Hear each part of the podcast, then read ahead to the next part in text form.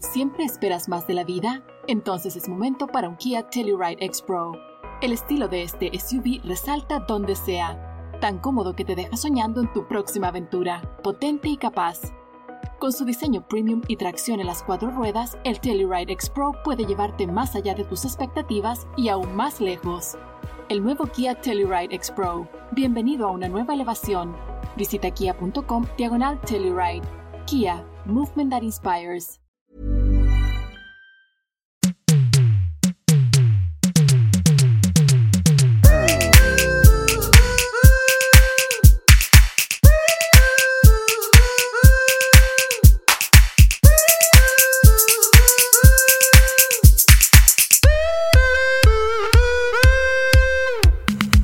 Hola, hola, hola, muy buenos días. Yo soy Vanessa Restrepo y estoy acompañada de mis amigas hermosas. Gina Castellano. Y yo soy Ana Victoria y hoy...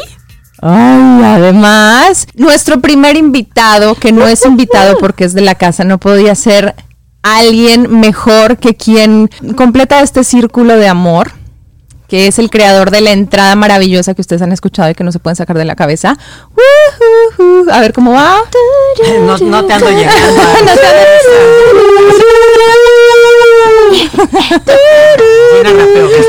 Oscar Schwebel en la triple moral, señoras y señores. Bienvenido. Gracias, gracias. No, pues súper feliz, contento, honrado estar rodeado de esta bellísima energía. Soy testigo del nacimiento, de la creación, de la genealogía de, de, todo esto. Y creo que hay una energía aquí emanando y que no es casualidad y que tenía que ser en este momento de que estamos pasando todos en, este, en esta tierra, que tenía que crearse así y estoy seguro que les va a ir increíble. Yo realmente quiero decirles que me siento sumamente feliz de que tú seas nuestro primer invitado. Nuestro padrino. Por varias razones. La primera, que bueno, dice eh, Vanet, la música que nos ayudaste a crear para la intro de esta idea, la verdad forma parte y nutre mucho la energía de lo que estamos haciendo. Pero para mí principalmente eh, es un gran gusto volverte a ver porque te adoro con el alma. Tuve la, la oportunidad de conocerte en, en, esa obra de teatro que compartimos en Godspell. Tuve la oportunidad de ver su amor nacer también. y el amor de Gina, el amor de Oscar. Y tú eres un ser sumamente especial que los que te mm, tenemos la fortuna de poco a poco conocerte de una forma un poco más íntima, un poco más amigable, un poco más fuera de las cámaras, fuera de lo que la gente te conoce, es una gran fortuna porque eres tan rico en emociones, en sensibilidad y creo que vas a traerle a este capítulo mucha energía súper positiva. Muchas gracias. Recíproco y aumentado. este, admiración, respeto, como bien dices tú, eh, yo creo de las experiencias más enriquecedoras que he vivido en mi vida, pues es haber estado en esa obra de teatro, no nada más porque me encontré a la mujer de mi vida, sino porque también conocí gente increíble y espectacular y que aparte la energía que estábamos viviendo en ese momento todos era súper peculiar porque a todos nos estaban pasando cosas como muy muy muy fuertes, ¿no? Este, sí. cada uno estaba viviendo en lo personal como momentos decisivos y momentos donde cambiamos radicalmente como personas y qué increíble que esto haya sido representando las palabras de un maestro. Creo que tampoco fue casualidad. Yo creo que esa, ese grupo teníamos que estar ahí en ese momento todos juntos. Se creó una energía súper especial. Y creo que eso se transmitía porque la gente que nos hizo el favor de haber ido a vernos, como que sí salían muy contentos del sí. teatro. Y eso para nosotros pues es nuestra máxima satisfacción, ¿no? Como artistas. Oigan, pero díganme la verdad, ustedes fueron separados al nacer, ¿verdad? Sí. Gemelos separados al nacer. Hay fotos bastante... Es, está, está, está, está hay fotos cuando ella era niña y otras cuando yo era niño que sí espantan, dan un poquito que podría de ser la misma persona. Podría ser la misma persona. Tenemos ahí un collage, de, sobre todo de una fotografía, sí. que somos el, la misma persona. No, está Además, de... hablan igualito, tienen el mismo tono de voz. Lo, no, Estamos sí, completamente es, mimetizados. Estamos mimetizados. A ver, estuvimos un año y medio encerrados, 24-7. Por supuesto que nos. ¿Y, y cómo la vivieron? O sea, ¿la pandemia les vino bien en pareja o fue tipo de esas cosas que los acudió y, y vieron momentos fuertes? No, increíble porque realmente es la primera vez que estuvimos juntos, porque Oscar está en el tour, que estaba en ese momento y era como de, de lunes a miércoles nos veíamos y de jueves a domingo pues se iba a sus conciertos. Entonces como que el primer año, justo cuando nos mudamos a Los Ángeles, fue así, como de lunes a miércoles viéndonos y de jueves a domingo pues él siempre como on the road. Entonces estábamos como separados, pero ya en, el 2020 sí la verdad estuvo como de, ay, claro, esto es estar casado y qué bonito. Nos vino increíble tan bien que empezamos a ir a terapia. y I mean this in the most possible way. O sea, fue padre, fue como de, ah, pues hay que ir para mejorar. O sea, porque yo creo que a terapia uno debe de acudir cuando la cosa está bien, porque tienes la posibilidad de sortear cosas que están muy, muy incómodas. Generalmente la gente acude a terapia ya cuando tienen un pie afuera de la relación. ¿no? Claro. Entonces como que, pues no sé, nos fue muy bien, que claro, la terapia fue Oscar oír mis traumas. Porque yo solamente hablaba y él así de sí, claro. ¿Le claro". descubriste muchas cosas en la terapia? Sí, sí, la verdad sí. O sea, porque ya llevan cuánto tiempo de relación y la terapia realmente abrió la caja de Pandora. tenemos siete años de relación, pero sí que había como ciertas tendencias que yo veía y como que pues me hacía un pasito para atrás, pero creo que la terapia como que fue súper positiva en el sentido de que como que oí de viva voz muchas cosas que yo asumía, pero que no las sabía ciencia cierta, ¿no? Con tal profundidad. Entonces sí fue como muy revelador para mí y muy lindo, ¿no? Como, como abrirte con tu pareja de ese modo, porque claro que hay muchas cosas con las que te sientes vulnerable Claro. y que no te atreves, ¿no? Porque dices, no, es que, ¿qué va a pensar de mí? Y es que si abro, justo, si abro la caja de Pandora y salen al- y algunos demonios, este, pues no va a estar tan padre. Y creo que ese proceso nos sirvió mucho para conocernos realmente de fondo sin, sin juzgarnos y como siempre abri- abriendo una plataforma de comunicación súper cruda y como es, ¿no? Y eso creo que fue súper beneficioso al menos para nuestra relación. No, muchísimo. Hay algo que pasó entre ustedes que fue que migraron al mismo tiempo, migraron juntos, salieron de México, llegaron a Los Ángeles juntos.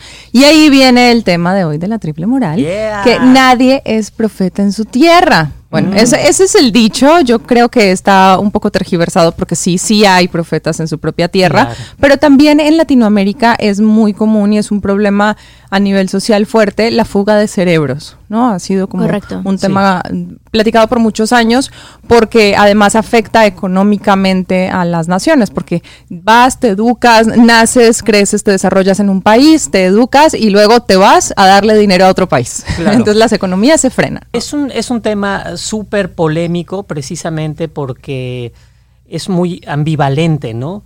Este, tiene diferentes aspectos, de- depende el ángulo con el que lo veas. Por ejemplo, en mi caso, pues claro que nací en un país donde sí hay oportunidades, donde es muy rico en muchísimas áreas, pero específicamente, por ejemplo, en lo que yo hago, que es eh, hacer música, el tipo de música que yo hago, hay pocas oportunidades en mi país. Entonces, yo desde principios de los años 90, quiero decir desde el año 92, me quería venir a vivir a esta ciudad. Y por alguna y otra cosa no podía, y luego la chamba y bla, bla, bla. Entonces, cuando al fin este, decidimos en este plan de pareja de venirnos definitivamente a esta ciudad, sí fue para mí un parteaguas, pero también por otro lado, pues también fui presa como de muchas críticas precisamente por eso. Pero ¿por qué te vas a otro país lo que podrías desarrollar en el tuyo? Pero creo que hoy por hoy te puedes ir a otro país y a la vez beneficiar al tuyo, o sea, como que se permea un poquito lo que haces en otros países. Yo creo que sí, ¿no? No, 100%. Creo que ahora, justo después de, de la pandemia, se han abierto las oportunidades de trabajo, ¿no? Como que antes no podías pensar que alguien pudiera trabajar desde casa, ¿no? En el caso de nosotros, pues mucho es eso. Yo creo que la educación en general, o sea, a mí lo que más me apasiona en el mundo es la educación para mujeres, ¿no? Educación sexual, educación así, en el sentido eh, estricto de información de valor. En México, parte de la educación es un poco burgués, porque si no tienes acceso a tal network, si no tienes acceso a tal escuela, si no tienes acceso a tal contenido, ¿no? O a tales conversaciones, es muy posible que no tengas la posibilidad, valga la redundancia, de experimentar esa información o de integrar esa información, ¿no? Y en mi propio caso, que, justamente es parecido al de Oscar en ese sentido, entre más exploras y no te lo quedas, y lo compartes, creo que ayudas de esa forma. Sin embargo, yo la verdad con México siempre he sido muy beneficiada porque independientemente de que yo no estoy en el grupo donde está mi esposo, pero soy beneficiada gracias a esa energía tan bonita que ese grupo ha logrado darme, ¿no? De forma indirecta. Entonces, no sé, como que creo que para ti, a lo mejor yo ya estoy hablando ya como esposa, creo que es muy bonito verte desarrollar en diferentes cosas, ¿no? O sea, en México como artista, frontman, haciendo una cosa de, de escenario, una banda, y aquí más bien explorando tu side artístico, pero no necesariamente el que canta y baila, sino el que crea. Totalmente. Sí, hay, muchas capas, ¿no? Hay muchas aristas, ¿no? Alrededor de, de, una persona que se dedica al ámbito creativo. Por ejemplo, yo siempre había escrito, toda la vida había escrito, desde niño escribo en pedazos de papel y bla, bla, bla, pero era como mi refugio, ¿sabes? Era como algo a donde yo iba cuando me sentía triste o cuando me sentía feliz también. Por ejemplo, el haberme salido de mi país, haberme venido a este país, me dieron otra perspectiva como de, también puedes hacer esto entonces creo que también hay un perfil o como un camino bien virtuoso al salirte como de este ciclo en el que estás constantemente, de este loop, porque te revisitas a ti mismo y te hace descubrir cosas de ti mismo que ni siquiera tú mismo las imaginabas, ¿no? Eso está padre. Yo siento que Los Ángeles tiene una energía creativa muy poderosa. Yo creo que muchos creativos venimos a Los Ángeles con el deseo de crear algo nuevo y hay como una, una onda energética que se encuentra, que te empieza como a abrir canales de cosas y pensamientos que no tenías antes, se empieza como uno a hacer una autoexploración de áreas que ni siquiera tenías conciencia que las tenías artísticamente hablando y se convierte en una plataforma de muchas opciones, pero también es traicionero esa energía súper traicionera, porque... Puede ser un espejismo. A mí me ha pasado, no sé si te ha pasado a ti, Oscar, pero en esta ilusión justo de venir a Los Ángeles a crear, que nos pasa a muchos, se te empiezan a ocurrir tantas ideas que a veces en tanta idea te vas perdiendo. O sea, no sé si son tus ideas o estás tapping en las ideas de otros creativos que están muy cerca y vibrando contigo y estamos todos como queriendo construir algo, ¿no? Es muy interesante esa energía. En mi caso tengo una gran, gran fortuna. Estoy casada con una Virgo. Entonces, claro, claro que por supuesto me, coincido con lo que tú dices, que yo soy súper fantasioso y se me ocurre esto y se me ocurre el otro. Pero llego a casa y, ok, ¿cuánto cuesta tu idea? Damn. Dame un, un, este, estructura. Una estructura y un sistema. ¿Con qué vas a empezar? Paso uno. ¿Cuál es, ¿Qué sigue? Entonces, eso claro que a, mí me ha bajado mucho el nivel de estar aquí arriba en la nube y constantemente creando, porque ahora ya creo algo, se me ocurre algo, pero inmediatamente después ya entra la parte de raciocinio y entonces eso también ha hecho que sea un poquito más estructurado, porque si no, pero fíjate qué padre complementar con tu pareja así, porque si no fuera así, justamente eso, todo, todo lo que se me ocurre se diluiría, ¿no? estaría ahí como vapor porque es, no, no concretas, ¿no? Y claro que es una trampa en, este, en esta ciudad que estás como creando, creando, creando, pero ¿realmente estás haciendo? Claro. no lo sé. Y eso que acabas de decir de aterrizar las ideas a través de, bueno, la ayuda que recibiste de tu esposa en este caso, pero para los que nos están escuchando creativos, justo como para organizar todas tus ideas, está súper importante lograr aterrizar qué es factible, tal cual lo que dijiste, cuánto cuesta, cómo vas a jalar ese, esa inversión, quién te va a ayudar y de esa forma puedes empezar a realmente dedicarle tu energía y tu tiempo a los proyectos que que sí vas a poder concretar y que sí te van a dar una, una ganancia espiritual de que lo logré y una ganancia también, ¿no? Porque al final tener es, eso es súper importante. Yo salí de Colombia muy chica y al principio tuve con esta, con esta migración y toda esta mezcla de culturas que hoy tengo, porque pues pasé 14 años, en 13 años en México y ahora llevo un poquito más de un año en Estados Unidos. Y ahora tengo una mezcla de cultura entre colombiana y mexicana, que ya desayuno chilaquiles, pero al día siguiente desayuno arepa, pero al día es, es una cosa muy extraña. Y al principio me costó mucho trabajo porque había gente que me criticaba porque cambié mi acento yo no lo cambié a propósito, estudié actuación, me lo cambiaron y ahorita si hablo con mi familia empiezo a hablar en colombiano automáticamente, ya mi cerebro ni siquiera lo registra. Pero viene también a veces un poco esta falta como de raíces, de pertenecer, de sentir que, que, perteneces a un lugar cuando empiezas a viajar mucho. Y con mis amigos migrantes como alrededor del mundo, siempre hemos encontrado ese punto en común, siempre encuentro que se reúnen con los de la misma nacionalidad o buscan colonia de la misma nacionalidad para hacer, celebrar sus navidades o sus, las fiestas de independencia. Igual pasa aquí mucho que se reúnen los mexicanos y yo, semi-mexa, para, para festejar el 16 de septiembre, para festejar tantas cosas. ¿Cómo han vivido ustedes esta transformación de salir de su zona de confort en el país que conocen, en el que nacieron, en el que crecieron, para ahora eh, pues tener que crear estas colonias y llegar a un lugar pues tan polifacético como Estados Unidos, donde viven nacionalidades de todo el mundo. Oye, yo te voy a contestar tal cual es. Oscar le encanta estar solo. Le encanta estar solo en la casa. Entonces, eso, de, de, las fiestas, de lo social, este, no, fíjate que no lo hemos experimentado, porque lo que más le ha gustado de venir a Los Ángeles es su soledad. O sea, yo la verdad, cuando me casé con él, eh, vivíamos en México en nuestro apartamento, igual había mucho movimiento y como también estaba mi familia, como que yo no alcanzaba a notar lo mucho que le gusta estar con él y estar solo. Y cuando venimos aquí, dije, ¡Ah!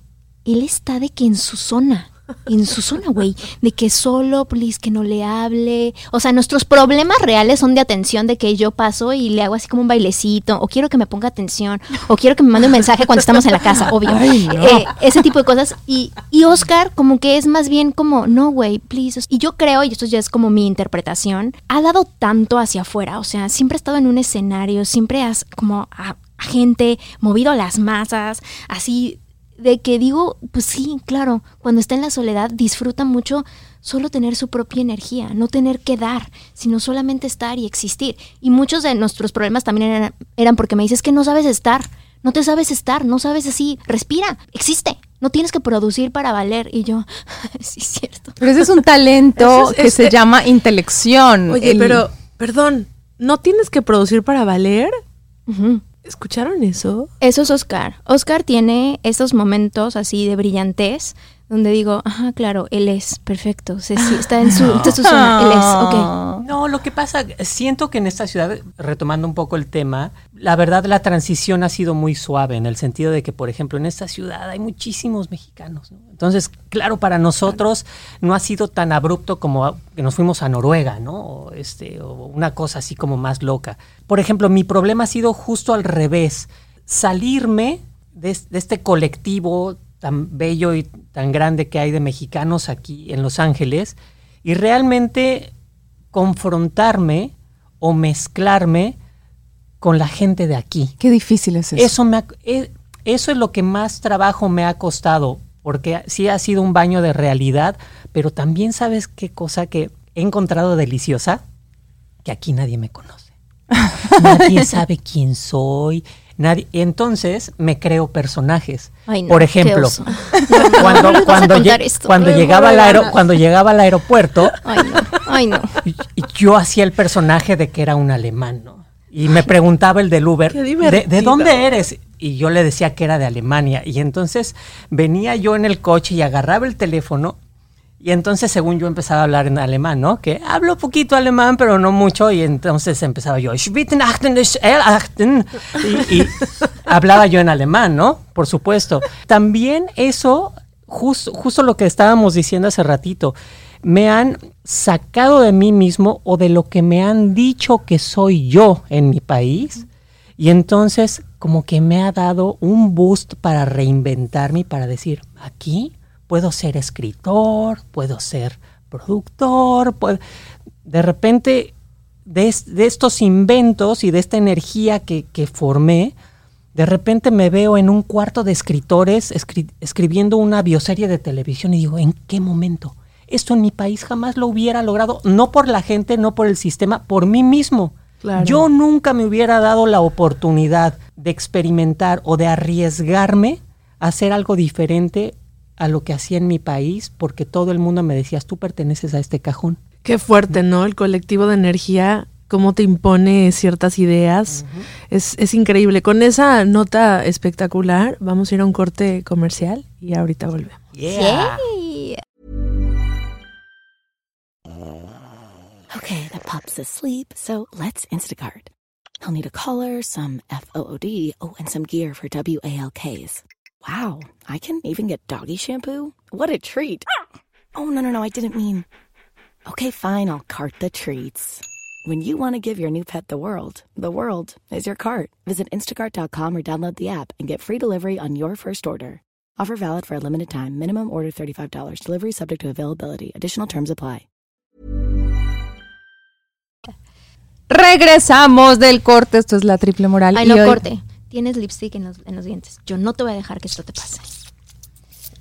Doña productora. Regresamos del corte. Esto es la triple moral. Una disculpa, tenía lipstick en mis dientes, pero ya.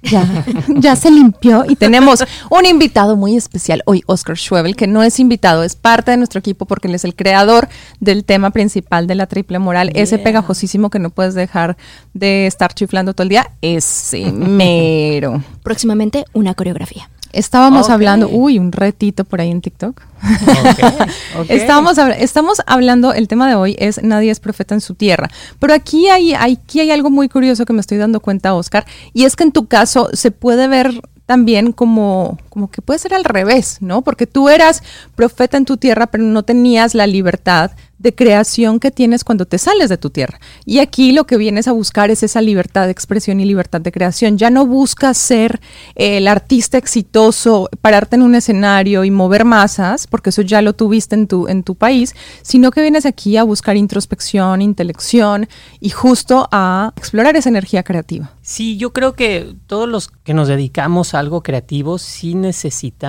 un tiempo o un remanso, quiero decir, como de, de silencio, ¿no? Para volver a reinventarte, como para cargar batería, quiero decir yo. Creo que es súper, súper importante. A lo mejor yo me paso de lanza con ese tiempo, pero todo- todos lo necesitamos. Efectivamente, yo creo que reinventarte es una de las cosas más, de las fortunas más grandes que tenemos los, los que nos dedicamos a algún proceso creativo, porque te da la oportunidad de observarte a ti mismo desde otro ángulo.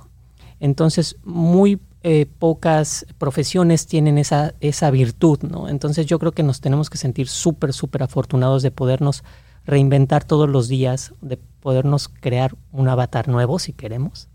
¿Por qué no? Qué. Este, porque creo que es súper enriquecedor. En mi caso, por ejemplo, tengo también la gran fortuna que desde que soy niño soy súper fanático de uno de los artistas que si hablamos de reinvención, él es el maestro de la reinvención, que es David Bowie. Entonces, desde que soy niño he seguido sus pasos, ¿no? Y entonces, claro que para mí, desde chavito, como que es una segunda naturaleza, todo el tiempo estarme reinventando, todo el tiempo, si está de moda algo, ok, está padrísimo, pero ¿qué es lo que viene, no? Como que siempre estoy muy atento a qué son como las nuevas tendencias o lo, o- lo que se, se está gestando como en el under que eventualmente va a emerger. Entonces ese, por ejemplo, para mí, ese es mi go-to, ese es así mi meta total y absoluta de vida de reinvención, como estar viendo qué es lo que viene para poder hacer una selección ecléctica y agarrar ciertas cosas de eso nuevo que está a punto de emerger, ¿no? Y sí, yo todo el tiempo me estoy reinventando y, y a veces la riego tremendamente, pero no me importa porque creo que está en mi naturaleza. O sea, ¿no? pero ¿cómo le haces? O sea, para alguien que nos está escuchando que también es creativo, pero que no sabe cómo, o sea, poner el siguiente layer, o sea, algo que a mí, la verdad, me ha sorprendido es que desde que llegamos, o sea, a ver, yo conocí al Oscar Schwebel que canta y que hace canciones y que produce cosas hermosas y todo. Pues Y que como el baila artista. Y que baila espectacular. Pero desde que llegamos, ahora te reinventaste. Ahora literalmente haces styling. Ahora escribes libros. Ahora estás haciendo como tu onda esta de una compañía de danza. ¿Cómo le haces para tener tantas cosas happening at the same time? O sea, esos juices, ¿cómo los, los nutres? Yo creo que justo lo que estábamos hablando hace ratito, me costaba muchísimo trabajo en el lugar donde estaba antes hacerlo porque, o vuelvo a repetir, no es crítica hacia afuera, es crítica hacia adentro. No me atrevía a decir, me gusta hacer styling. Creo que tengo un ojo padre para escoger ropa y, luego pues este agarré a mi maniquí, muchas gracias por la confianza. Vamos a una tienda y le digo, ponte esto y esto y luego cuando lo ve dice, esto no va con esto, póntelo. Y ya que se lo pone dice, ah, míralo. No wow, qué divertido. pero es algo que es algo que nunca me había atrevido, a lo mejor porque estaba como en un en una zona de confort o, en, o, estaba físicamente en un lugar donde nunca había tenido la oportunidad de darme la oportunidad. Y entonces al salir de ahí, pues claro que ahora puedo decir, toda la vida he escrito, ¿por qué no publicar lo que escribo? ¿Por qué se tiene que quedar en una computadora y en un cajón? ¿Por qué si, si hago esto no me... Entonces, esas son de las virtudes padres de salirte de tu país. Pero también, pues evidentemente, viene una contraparte y está la otra polaridad, ¿no? Que pues sí, no, no estás cerca de los tuyos o te pierdes muchos eventos o de pronto pues esa parte también es difícil, ¿no? Y que además en nuestros países, en Latinoamérica, existe la onda de, de los niveles socioeconómicos y de la jerarquía. Un stylist en, en una producción no está en el top jerárquico de la producción, entonces también entras como de cómo, a ver, si en la sociedad, por ejemplo, los actores aquí en Los Ángeles hacen comerciales y está bien y es bien visto, no pasa nada, te estás ganando una lana, es un trabajo muy loable y es increíble y, lo celebran y lo cuentan y lo festejan. En México, para un actor que se respete, hacer comerciales, o sea, yo siempre quise hacer comerciales, pero estaba al mismo tiempo esta onda de que la sociedad dice, no es que si haces comerciales, entonces, pues no eres tan buen actor. Ah, caray. ¿Por? Y eso sucede en Latinoamérica muchas veces, que dicen, ah, es que el stylist, pues es, es, es el vestuarista. Y así empezamos como con términos como la muchacha y el chofer y mi muchacha como si, como si nos pertenecieran y todas estas cosas como serviles que tiene la cultura mexicana que viene de la época de la colonia y que aquí eso no existe. Aquí el mesero te atiende un, mesero, una mesera divina. No, el, el, mesero aquí este, ayer hizo cuatro capítulos de CSI. Sí. El mesero, ¿no? O sea, de que salió en la tele en una serie súper fregona una semana O sea, no les da pena. Es que justo eso en, México, amo a mi país, quiero decirlo, pero sí hay mucho eso, un sentido de separación. Y es muy marcado ese sentido de separación. O justamente en mi caso, ¿no? Y, que a mí, esto es algo que me que te recontrenchila y lo sabe Gina. Por ejemplo, yo soy cantante de un grupo de música pop. Entonces, toda la gente de teatro musical, tú eres cantante. Tú no perteneces a... Tú, no, y eso es súper humillante. humillante y frustrante y, se me hace como de una mente muy limitada, ¿no?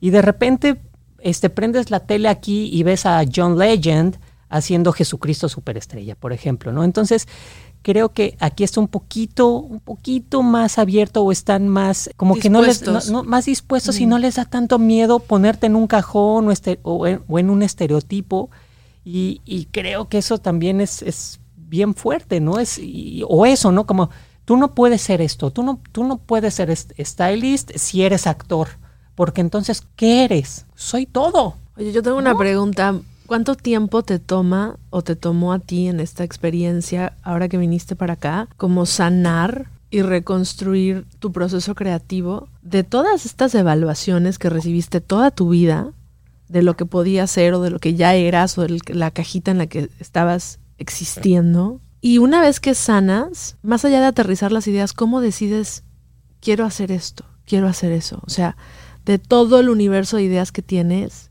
¿cómo decides hacerlo? Creo que en cuestión de tiempo fue largo. Fue largo porque al principio seguía yendo y viniendo muchísimo. Fue justo la pandemia estaba pasando por un proceso migratorio, aparte la pandemia, entonces no podía salir de la ciudad. Entonces fue ahí donde realmente me cayó el balde de agua fría y me dijo, estás aquí y aquí construyes y de aquí para adelante. O sea, no, no tienes de otra, ya no, no tuve opción. No fue un proceso sutil, fue un, fue un tiznadazo, pero claro que también lo que estábamos... Un chingadazo. Un chingazo bien puesto. y estábamos viviendo cosas tan fuertes y tan traumáticas que estaban pasando allá afuera, que, este, que sí realmente me, me asentaron y, me bajaron los pantaloncitos y órale, mijo, a darle, ¿no? este, no, no, no tuve de otro remedio, no, no fue meter el, el piecito a la alberca, fue echarme el, el clavado de lleno. ¿Y cuál fue la otra pregunta? Yo, yo, yo, yo le contesto. Yo creo que lo que siempre me dices, cuando decides qué idea sí seguir, siempre, Oscar siempre me dice, filtralo por el corazón, el poder de tu corazón. O sea, me dan ganas de llorar porque siempre que yo estoy así, de, ay, no sé, no sé, no sé esto. Ve al corazón. Ve al ¿verdad? corazón, ve al corazón. Y creo que eso es lo que él siempre hace. O sea, Y así empezaron ustedes, aparte. Eso, e- ese, Sí. ese momento lo dijiste y tuve como un recuerdo. Porque yo, bueno, mi cuarto está justo al lado del tuyo y yo veía que tú estabas como viviendo así como... Y no fue hasta que lograste aterrizar y filtrar por tu corazón esta experiencia de decisión expansiva que tuvieron ambos. Sí. Y, y sí, es cierto, o sea, regresar al corazón es Yo tengo, importantísimo. tengo una eh, teoría que a lo mejor está muy loca, pero creo que se nos ha enseñado al revés, porque están pues toda esta maravillosa información de la inteligencia emocional y todas estas cosas y estos libros que están muy bonitos y todo. En mi caso, eh, estoy hablando por mí mismo para que no me llueven tiznadazos. Creo que es un poquito al revés. Creo que el corazón tiene una inteligencia. Eso es lo que me ha servido a mí. Creo que si filtras a través del corazón estás invirtiendo el proceso y entonces eso para mí, hablando precisamente de procesos creativos y de reinventarte y de ser profeta en otra tierra, a mí me ha funcionado muchísimo. Siempre dejo que primero el corazón hable y después ya empiezan los, los procesos de raciocinio y mentales de cómo voy a lograr eso. Pero de entrada ya sentí que es, eso es lo que quiero hacer, realmente es lo que quiero hacer. Ahora, ¿cómo lo logro? Entonces ahí sí ya entra la parte mental y de raciocinio, la parte masculina y bla, bla, bla. Pero yo, en mi caso, invierto las polaridades. ¿no? Y ¿Cómo activas el corazón? ¿Cómo? O sea, porque es muy fácil decir, voy a activar el corazón, procesarlo por el corazón, pero, o sea, ¿Cómo te hasta cómo sentir? identificas el corazón, o sea, cuando, es que de verdad... Cuando tienes dos opciones, opción A, opción B, ¿cómo te hace sentir, pensar en la opción A? ¿Qué te hace sentir? ¿Qué te hace sentir la opción B? Y a partir de ahí, a partir de ahí. Como imaginarte en el futuro, ¿qué pasa si, what if? ¿no? Más que- más- Eh, ¿Cómo me haría sentir esto si sucediera? Imagínate en el presente. Imagínate. Pero con, con esa situación. O sea, como poner los dos panoramas.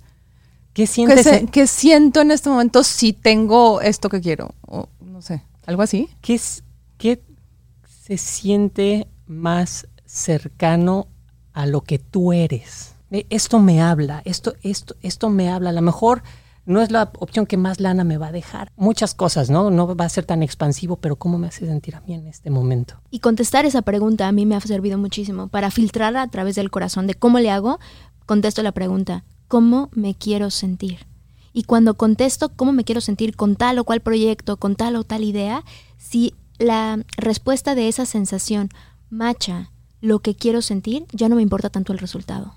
Y qué te libera, te libera muchísimo, Sí. porque no importa cómo se vea, no importa cómo se reciba, no importa cómo es físicamente el resultado, pero si macha la misma emoción al mismo tiempo, es. Y aparte, el futuro es una proyección de lo que estoy sintiendo en ese momento. Porque ponerlo a futuro es, ¿qué es lo que estoy sintiendo en este momento que en un futuro me va a dar más resultado? Creo que es un poquito precisamente la trampa. Porque realmente lo que estoy sintiendo en este momento es lo que va a determinar el futuro. Es un poquito al, un poquito al revés. Eh, pe- pero, pero estoy hablando de una cuestión meramente personal que me ha funcionado a mí cada uno tenemos maneras diferentes de entrarle a las cosas, pero personalmente así me, me- como estar anclado toda, to- todo el tiempo al presente, al presente, al presente, al presente, y eso ha hecho como que lo que se imprime en este momento en el presente es el reflejo que voy a ver en el futuro. Un poquito así. ¡Pum! Bye. Nos ha dejado a todos callados. ¿Están escuchando bien ahí afuera? Por favor, presten atención. Rewind tantito, 15 para atrás, 15 segundos. Realmente sí, yo, yo aprecio y, y admiro mucho a las personas que, que trabajan lo suficiente en sí mismas para tener la capacidad de vivir ese presente. Eso que dices también, Oscar, de estar en el presente, de jalarte, de recordarte que estás aquí, hoy, en esa esencia de hoy, de lo que todos, de, de- de todos tus sentimientos de ese momento, es un trabajo arduo. O El- sea, llegar a ese sí, punto. Es un trabajo así de que... No, muy cañón, porque entra la identidad. La identidad todo el tiempo te está diciendo, hey, vienes de acá, ¿no? De entrada la identidad primero te recuerda la culpa del pasado. En tu cara, sí, el pasado. Culpa. E, es un instinto de supervivencia. Entonces, tu identidad te dice, vienes de aquí, cuidado, porque ya te pasó esto, ¿eh? Acuérdate de tal y de tal y de tal y de tal. Entonces, para que en un futuro, otra proyección. Ansiedad. Otra proyección. Para que en un futuro no te vuelva a pasar lo que te pasó aquí, tienes que hacer esto. Y entonces nunca estás en tu momento presente, porque todo el tiempo estás en ambas proyecciones, pasado, futuro, pasado, futuro, pasado, futuro. Y cuando tú produces es cuando estás en el presente. Exacto, en el momento presente es el punto cero, es donde todas las posibilidades se abren, porque el pasado solamente le informa a tu presente de dónde vienes, pero no habilita el presente. El pasado no está, el futuro quién sabe, y lo único que realmente, realmente tienes es este momento. Pero ¿por qué no podemos anclarnos en este momento? ¿Por qué estamos con ansiedad hacia adelante y con depresión hacia atrás? Y con ese miedo de estar. Que lo dijiste tú hace ratito, que me lo recordaste, que te lo dijo él, que pausé todo para recordarlo. ¿Cuál fue la frase? No eh, tienes que producir para valer. Para valer. Y es un poco también el significado de simplemente estar, o sea, estar en ese tiempo. Pero eso es también un poco lo que nos han enseñado, vuelvo de nuevo a lo que hemos mamado por generaciones y generaciones, que tenemos que producir y que tenemos que generar dinero y que tenemos que ser exitosos o exitosas para valer.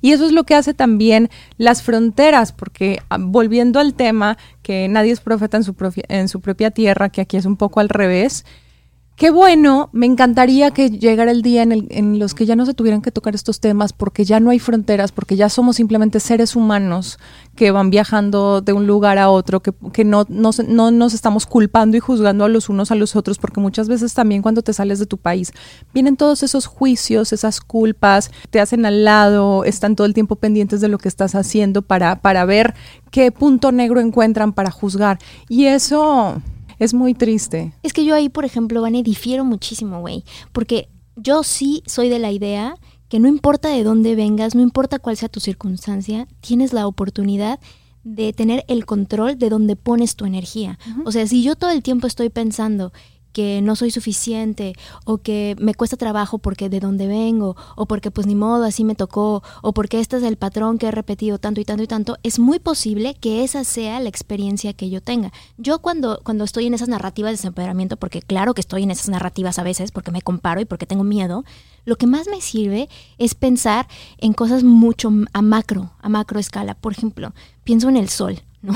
En el sol que sale todos los días y que el sol auténticamente va a brillar mañana y no me va a decir, uy, no, Gina, fíjate que hoy no vas a tener sol porque ayer te portaste mal o porque ayer hiciste algo o me enjuicia. O sea, el sol no me enjuicia. El sol sale para mí todos los días y brilla con mucha intensidad como un nuevo día, como una nueva oportunidad.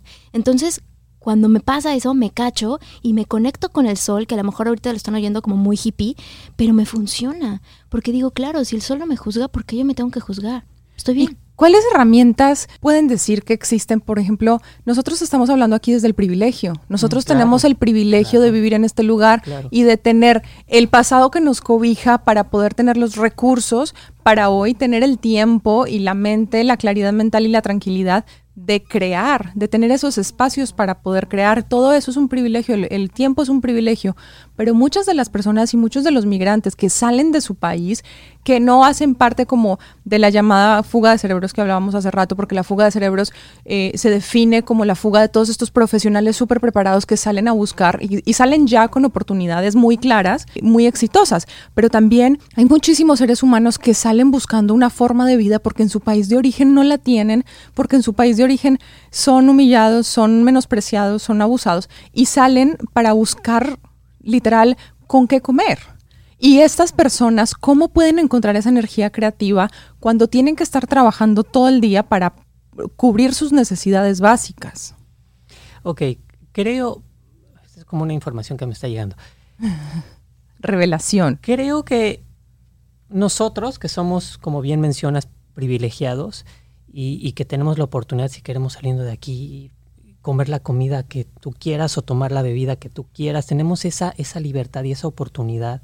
Nos veo como si fuéramos una especie de hermanos mayores. Y creo que una de nuestras tareas y de nuestras misiones de vida es ayudar a lo mejor a nuestros hermanos menores.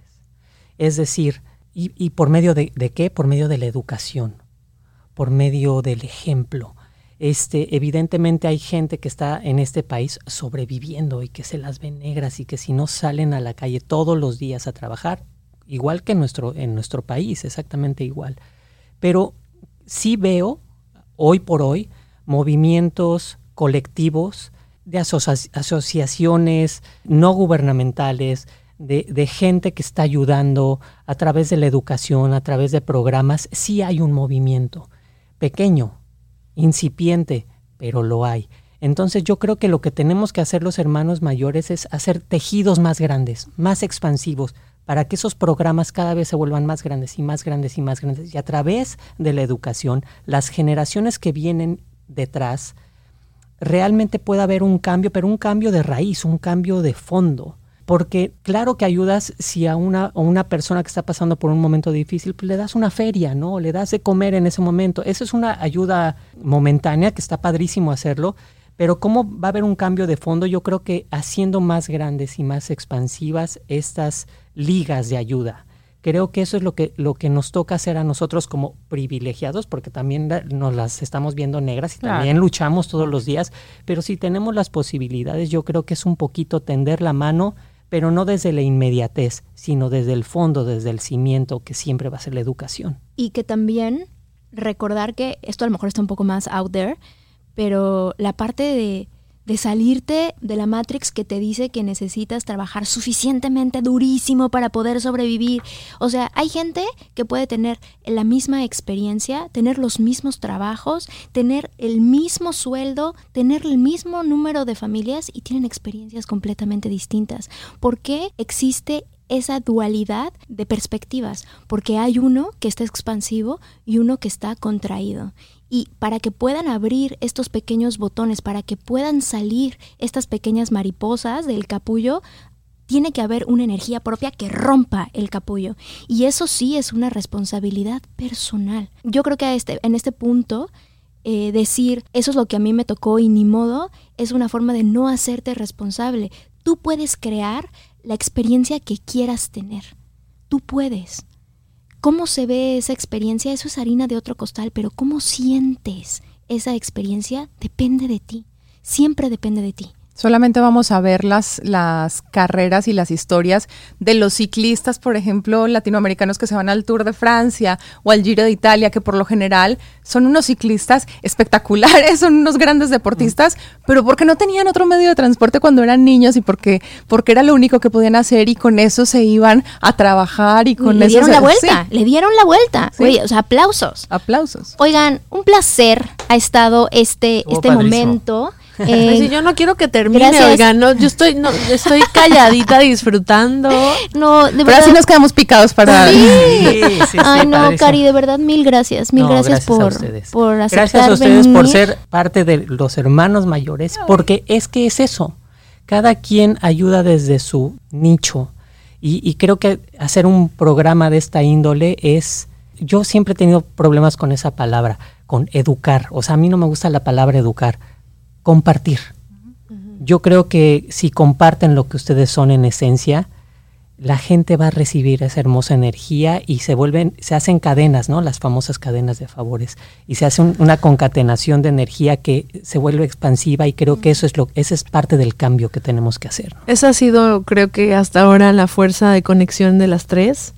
Nuestra intención detrás de todo ha sido justo, creo, llegar a, la, a la gente, poca, mucha que nos escucha que nos ve desde el corazón y con una intención de, mm, de dar. Al ser transparentes, al contar nuestras historias, se crea un espejo mágico y es un espejo de, de ayuda, de autoayuda ha sido un proyecto de autoayuda para las tres, nos está conectando, nos está sanando, nos está brindando la posibilidad de contigo empezar a recibir seres especiales en este momento, en este lugar y nos da la posibilidad de llegar hasta ustedes en sus casas, en sus autos, desde, donde nos escuchen, para que vivan este proceso con nosotras y con nuestros invitados también. Así que muchas gracias por sintonizar la triple moral. Yo soy Ana Victoria y me pueden encontrar como arroba soy Ana Victoria en todas las redes y por aquí mis co-hosts. Yo soy Vanessa Restrepo, me, pueden encontrar como arroba Restre, la, arroba la guion bajo triple moral. Y yo soy Gina Castellanos, a mí me encuentran como arroba Gina Castellanos guion bajo. No se olviden de suscribirse en la triple moral para que tengan los updates y déjenos ahí un review, nos ayuda un montón que nos digan cómo van sintiendo el podcast. Y por supuesto, el señor Oscar Schwebel, nuestro padrino de la triple moral. Eh, gracias por venir, Mimi. No, gracias, gracias a ustedes. Y a mí me pueden encontrar en alguna cafetería de Venice Beach. Seguramente por ahí andaré. No, los hijos de los, hijos, de Numo, se llama mi libro, ojalá que lo puedan adquirir. Y ¿Dónde, ¿dónde lo pueden Plataformas digitales en algunas que ni conocía. Y este y físicamente puedes pedirlo por Amazon. Ok. Muchas Arroba los hijos Arroba de los Numo. hijos de Numo. Búsquenlo, léanle. Y muchísimas gracias, por Gracias, venir. gracias. Y a ver si. Ah, no. era este. Ah, no, era este. Ah, no, este. Adiós.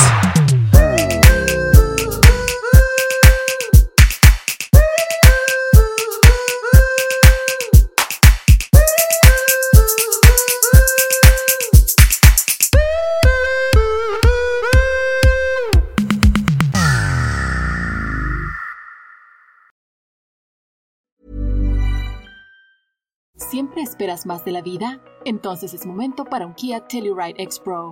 El estilo de este SUV resalta donde sea, tan cómodo que te deja soñando en tu próxima aventura, potente y capaz.